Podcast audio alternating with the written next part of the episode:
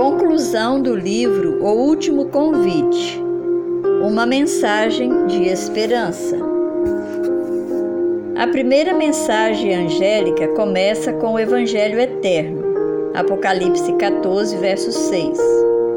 A terceira termina com ele.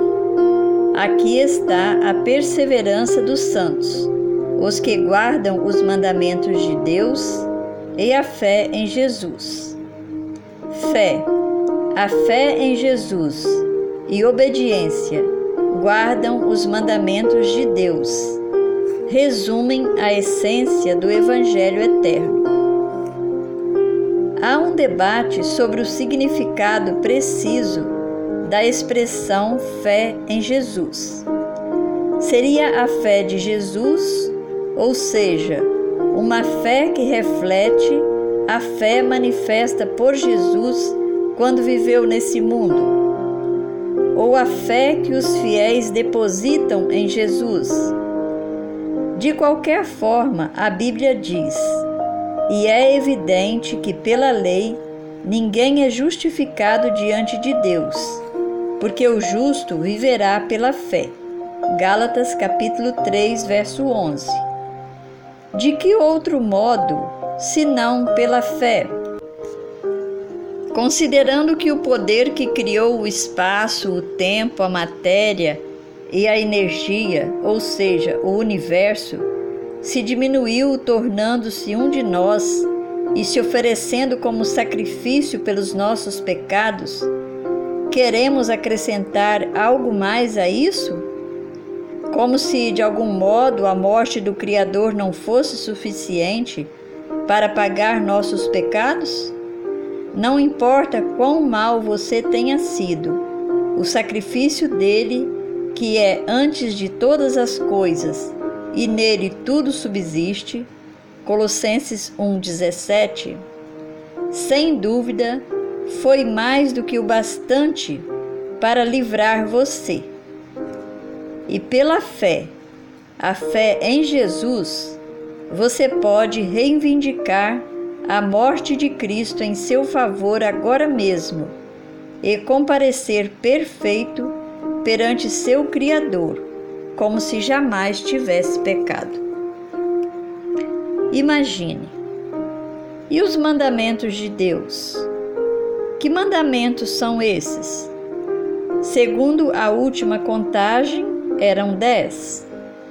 O livro de Apocalipse faz outras referências a eles, além da passagem de, do capítulo 14, verso 12. Antes da visão que inclui as três mensagens angélicas, Apocalipse capítulo 11, verso 19 diz: Abriu-se então o santuário de Deus, que se acha no céu, e foi vista a arca da aliança no seu santuário, e sobrevieram relâmpagos. A arca da aliança é o lugar em que ficam em que ficavam guardados os dez mandamentos no santuário terrestre. Mandamentos específicos também aparecem no Apocalipse. A primeira mensagem angélica ordena a adoração a Deus Apocalipse 14, verso 7. Uma referência direta ao primeiro mandamento. Êxodo 20, verso 1 e 2.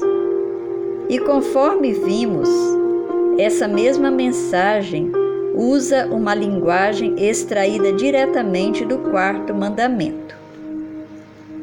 O terceiro anjo adverte contra a adoração de uma imagem a imagem da besta, apontando para o segundo mandamento, contrário à idolatria.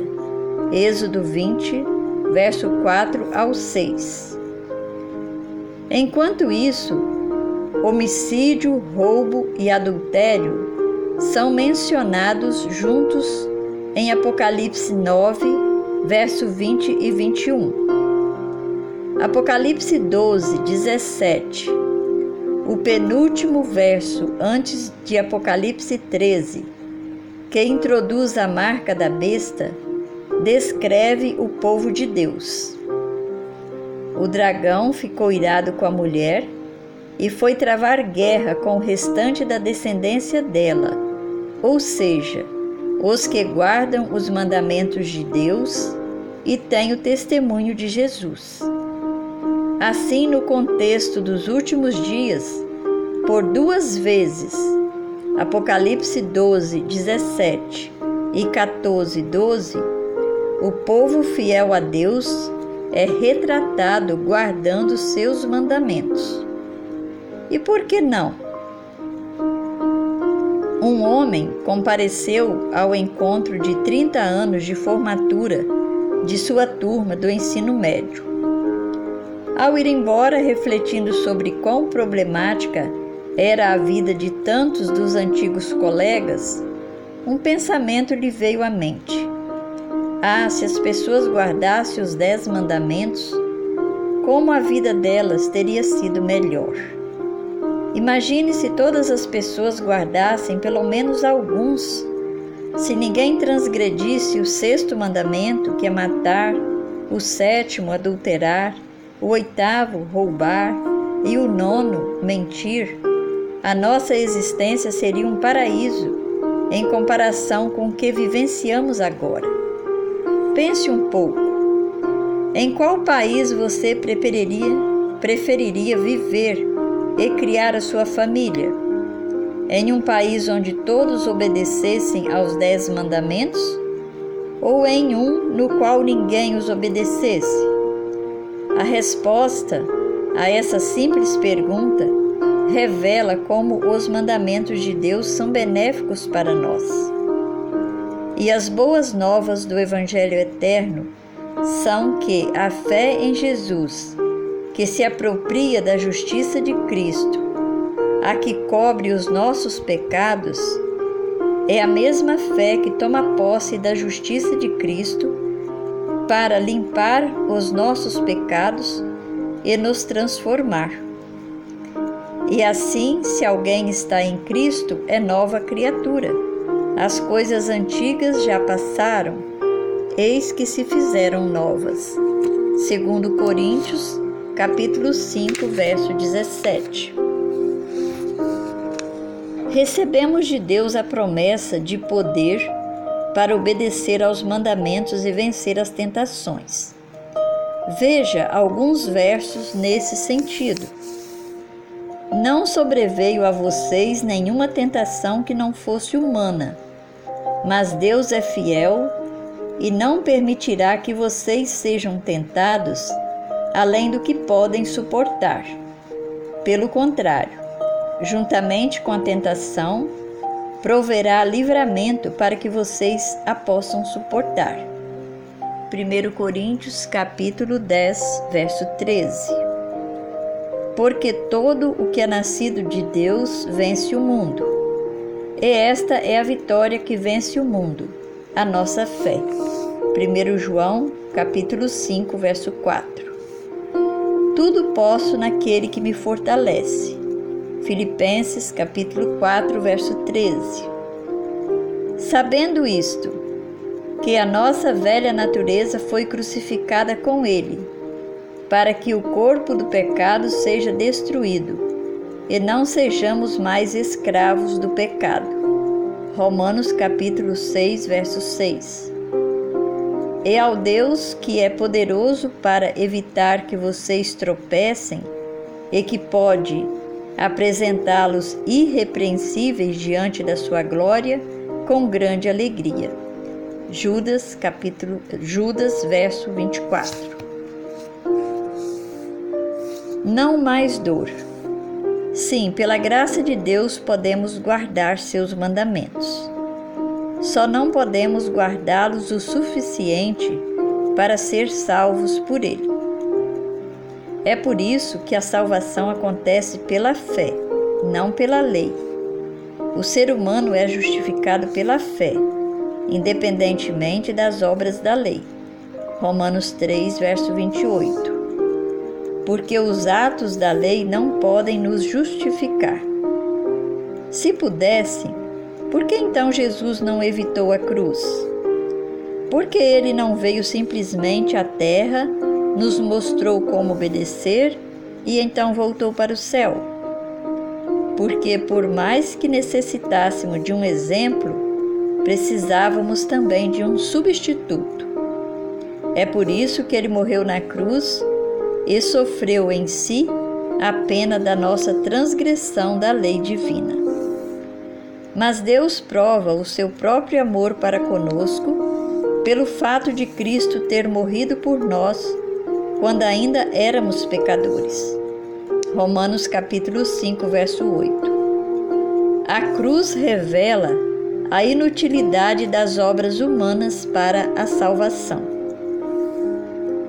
Nós necessitamos ser salvos, não é mesmo? Sem dúvida. Por pior que este mundo seja, vai piorar ainda mais.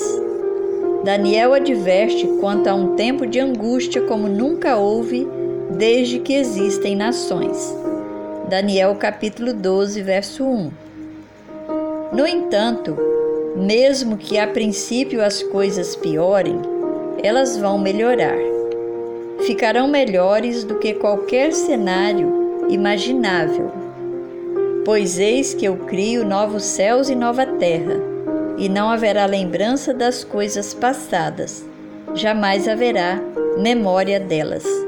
Isaías, capítulo 65, verso 17. Nós, porém, segundo a promessa de Deus, esperamos novos céus e nova terra, nos quais habita a justiça. Segundo Pedro, capítulo 3, verso 13.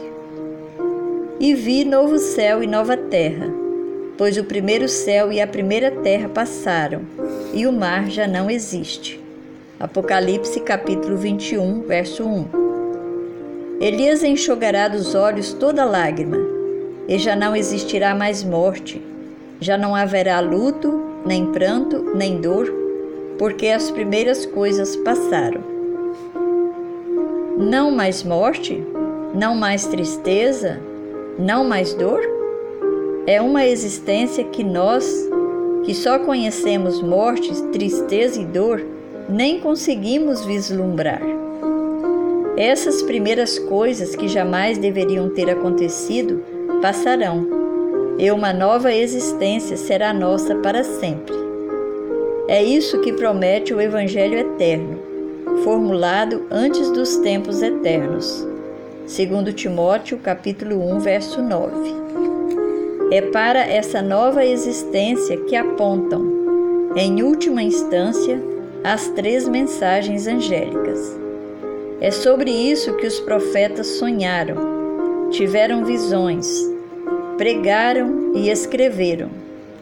E foi por isso, em sentido supremo, que Jesus morreu. Ele veio, ele verá o futuro do trabalho de sua alma e ficará satisfeito. Isaías capítulo 53, verso 11. Ao, vi ao viver nesse nosso tempo, podemos ser as pessoas com as quais o profeta sonhou, aquelas que pela fé, a fé em Jesus, um dia proclamarão: Eis que este é o nosso Deus, em quem esperávamos, e ele nos salvará. Este é o Senhor a quem aguardávamos. Na sua salvação exultaremos e nos alegraremos. Isaías capítulo 25, verso 9.